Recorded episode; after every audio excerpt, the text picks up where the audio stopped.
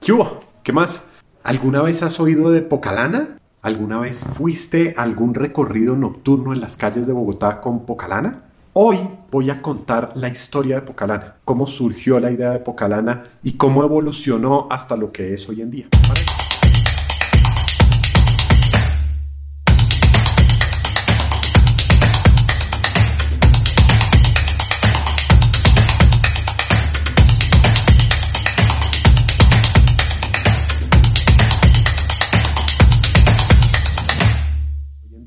eso tenemos que devolvernos hasta el año 1992. Solo para entrar en contexto, en esa época, en ese año, estaba de presidente de Colombia César Gaviria. Habían asesinado a Galán hace tres años.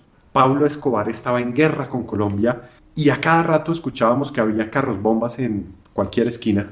En ese año movieron una hora el horario de Colombia porque había racionamientos de luz y en medio de esa Colombia agitada y complicada, yo estaba todavía en el colegio y algún día salimos a comer una hamburguesa con unos amigos. Estábamos comiendo la hamburguesa y de pronto se nos acercó un gamín. Un gamín era un niño habitante de calle. Y se acercó y nos pidió una moneda para comprar algo de comida.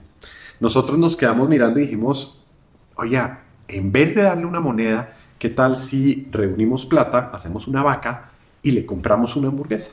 Y eso hicimos. Y a partir de ahí nos quedamos hablando y pensando y diciendo, oiga, uno debería hacer algo por este país, uno debería hacer algo por la gente. Uno no se puede quedar solo pensando en quiero ser rico y famoso y hacer muchas cosas y viajar por el mundo. Hay que hacer algo por los demás. Pero ¿qué puede hacer uno a los 17 años, sin plata, sin trabajo, viviendo con los papás? Ni idea. Pero la vida siempre lo sorprende a uno. Imagínense que unos meses más tarde, uno de mis amigos, que ya estaba en la universidad, nos contó que una de las personas que le cuidaba el carro le había pedido un medicamento que le hacía falta. Nosotros estábamos reunidos cuatro amigos en una casa un sábado en la noche sin plan alguno y estábamos tan desplaneados que dijimos, pues vamos, llevémosle el medicamento a este personaje y después nos vamos a mirar a ver qué hacemos. Salimos cuatro amigos en un Renault 4 hacia el centro de Bogotá a buscar dónde vivía este señor. Y según las indicaciones llegamos a un puente y debajo del puente vivía él. Nosotros no nos queríamos bajar del carro, lo comenzamos a llamar y de pronto lo vimos que salió, reconoció a mi amigo y le dijo, ay, qué bueno que vino, venga para acá. Y se metió debajo del puente. Nosotros abrimos los ojos y dijimos, no, que nos vamos a meter debajo de un puente de noche, quién sabe quién hay allá. Al final nos metimos los cuatro. Apenas entramos debajo de ese puente, entramos como a una dimensión diferente, a otra dimensión. Y creo que todos los que han ido a Pocalana y todos los que han entrado en un cambuche han sentido eso de entré a otro mundo, a otra dimensión. Y a partir de ahí todo cambió, porque vimos una realidad totalmente diferente a la que estábamos acostumbrados de ver. Conocimos esa noche seres maravillosos, pero diferentes a nosotros, que vivían debajo del puente, que cocinaban debajo del puente, que dormían debajo del puente. Y en solo una noche logramos conocerlos muy bien, porque la gente que vive en las calles se consigue la plata, se consigue la comida, se consigue la ropa, se consigue muchas cosas, pero no se consigue la amistad, no se consigue alguien con quien hablar. Y ese día nos volvimos amigos de ellos. Tanto que a los ocho días dijimos, ¿por qué no vamos y los visitamos? Llevémosles algo, una cobija, un pan, lo que sea, lo que podamos. Y sin darnos cuenta, se volvió un hábito ir allá todos los sábados a llevarles algo, cualquier cosa, algo de comer. Nos volvimos muy amigos de ellos. Comenzamos a crear un grupo de gente, de universitarios y de personas de colegio, y comenzamos a tener una rutina que era comenzar a pedirle plata a la gente, a los tíos, a los primos, a los amigos, hacer una vaca, comprar panes, agua de panela y llevarlas al centro. Una de las primeras lecciones que tuvimos fue un día que no logramos recolectar la plata suficiente para comprar panes y entonces decidimos no ir. Para ese entonces la gente de la calle ya nos esperaba los sábados en la noche. A la semana siguiente sí logramos recolectar la plata y fuimos a visitar a nuestros amigos de la calle. Pero fue extraño porque estaban bravos con nosotros, bravos porque no habíamos ido la semana anterior. Y me acuerdo que había un niño, yo creo que de unos 12, 13 años, muy bravo con nosotros y nos estaba haciendo el reclamo, ¿por qué no vinieron hace ocho días? Nosotros estuvimos acá esperándolo. Y yo traté de explicarle y decirle, mira, lo que pasa es que no teníamos plata y entonces no podíamos comprar panes y entonces no podíamos traerles nada y entonces pues decidimos no venir.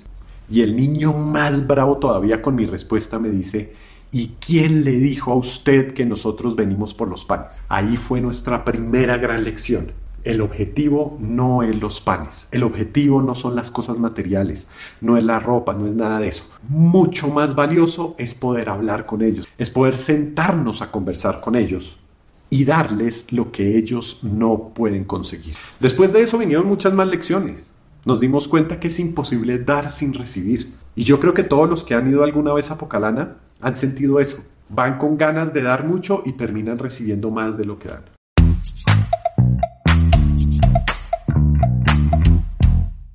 En una oportunidad, una de las personas que nos dio plata para comprar los panes era mexicano y nos dijo, mire, yo le doy esto para sus pocalana. Y nosotros nos quedamos pensando, ¿poca qué? Pocalana. Nos, ah, ese, ese nombre está chévere, poca plata. Así le dicen en México, entonces pocalana me parece interesante. Porque es que decirles indigentes a habitantes de calle o desechables, pues no, eso no.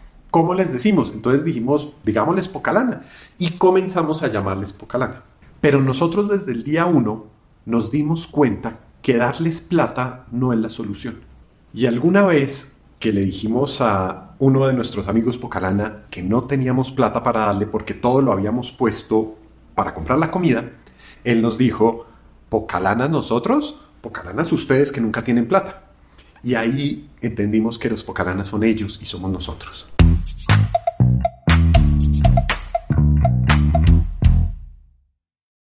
Y pasaron los años y pasó el tiempo y todos los sábados íbamos y visitábamos a la gente de la calle. Comenzamos a saber que podíamos ayudarlos a salir de la calle. A veces les ayudábamos dándoles cosas para que vendieran, a veces les ayudábamos llevándolos a sitios de recuperación y a través de los años, durante un año podía salir una, dos o tres personas. Alguna vez me preguntaron, oiga, pero no es demasiado esfuerzo salir todos los sábados, invertir plata en la comida, visitarlos y todo eso para que después de un año salga solo uno o dos.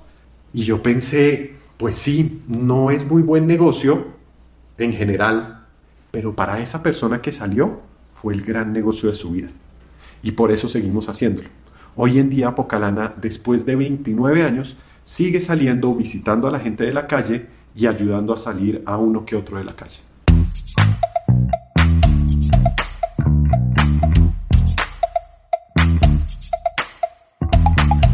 ¿Por qué Pocalana fue posible? Gracias a muchísima gente que lo hizo posible. Mucha gente que creía en nosotros y decía, ¿sabe qué? Yo les voy a dar algo de plata para que hagan eso.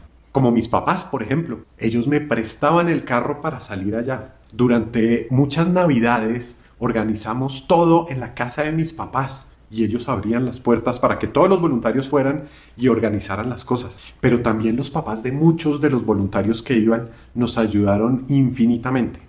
Pero también muchísimas personas han aportado muchísimas horas de trabajo a Pocalana. Pero más allá de eso, de Pocalana yo he recibido no solo mucho amor y muchas satisfacciones de la gente de la calle, sino de los voluntarios. Grandes, grandes amigos y grandes amigas han salido de Pocalana.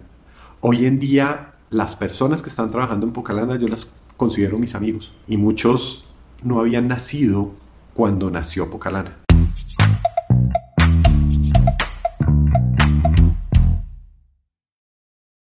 Pasó algo que no esperábamos y es que todos los que estábamos ahí trabajando en Pocalana comenzamos a graduarnos de las universidades, comenzamos a obtener nuestro primer empleo, comenzamos a casarnos, comenzamos a tener hijos y eso hizo que muchos de los voluntarios tuvieran otras responsabilidades y otras prioridades y no nos habíamos preparado para eso y no habíamos tenido nuevos voluntarios. Y entonces llegó una gran crisis para Pocalana unos años más adelante, unos antiguos voluntarios de Pocalana nos volvimos a reunir y a decir, no podemos dejar que esto se acabe. Han sido muchos años de esfuerzo, muchos años de trabajo. Y bueno, arrancamos una segunda Pocalana con más ganas y logramos armar la Fundación Pocalana. Y a partir de ahí comenzaron a llegar nuevos voluntarios con muchísima energía, con muchísimas ideas, con muchas ganas y comenzó una nueva etapa en Pocalana.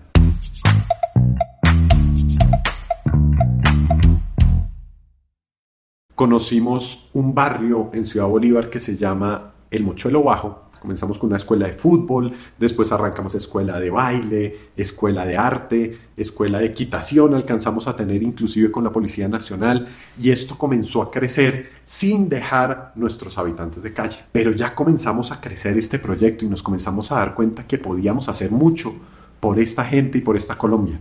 Y a partir de ahí comenzamos a organizarnos y a decir cómo logramos hacer que esto sea un proyecto sostenible en el tiempo. En el año 2019 o comenzando el año 2020 ya estábamos trabajando con 200 familias en el barrio Mochuelo Bajo, estábamos trabajando con más o menos 150 personas de la calle, habitantes de calle Pocalanas, y llegó la pandemia, y llegó la cuarentena, y nos tocó cambiar.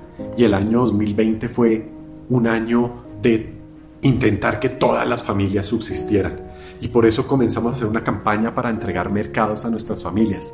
Al final del año repartimos más de 2.500 mercados. Gracias a todas las personas que confían en Pocalana y que han donado a Pocalana. Este año, además, estamos trabajando un nuevo proyecto que le puede dar un vuelco grande a Pocalana. Y es que en la virtualidad muchos niños perdieron el contacto con el profesor directamente. Y estamos uniendo profesores virtuales que le dan refuerzo escolar a niños. Listo, empieza entonces. señora, ¿cuál?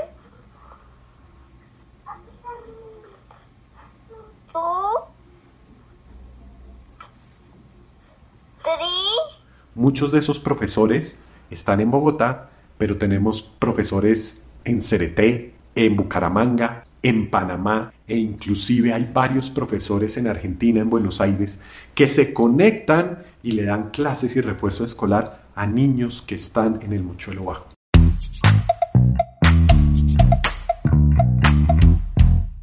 Hay mucha gente buena, más de la que uno cree la mayoría de esa gente buena nunca sale en el noticiero, nunca salen las noticias, nunca salen los escándalos, pero son personas que están construyendo país, que están construyendo humanidad, que dedican su tiempo y su esfuerzo y su dinero para que otros estén mejor.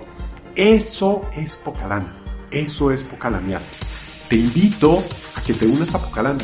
Hay mucha gente que me dice, el día que yo me gane la lotería, lo primero que hago es una fundación para ayudar a los demás. Yo todavía no me he ganado la lotería, pero ya hice una fundación que ayuda a muchísima gente. Muchas gracias a todos los que han pasado por Pocalana. Aquí está su casa con las puertas abiertas.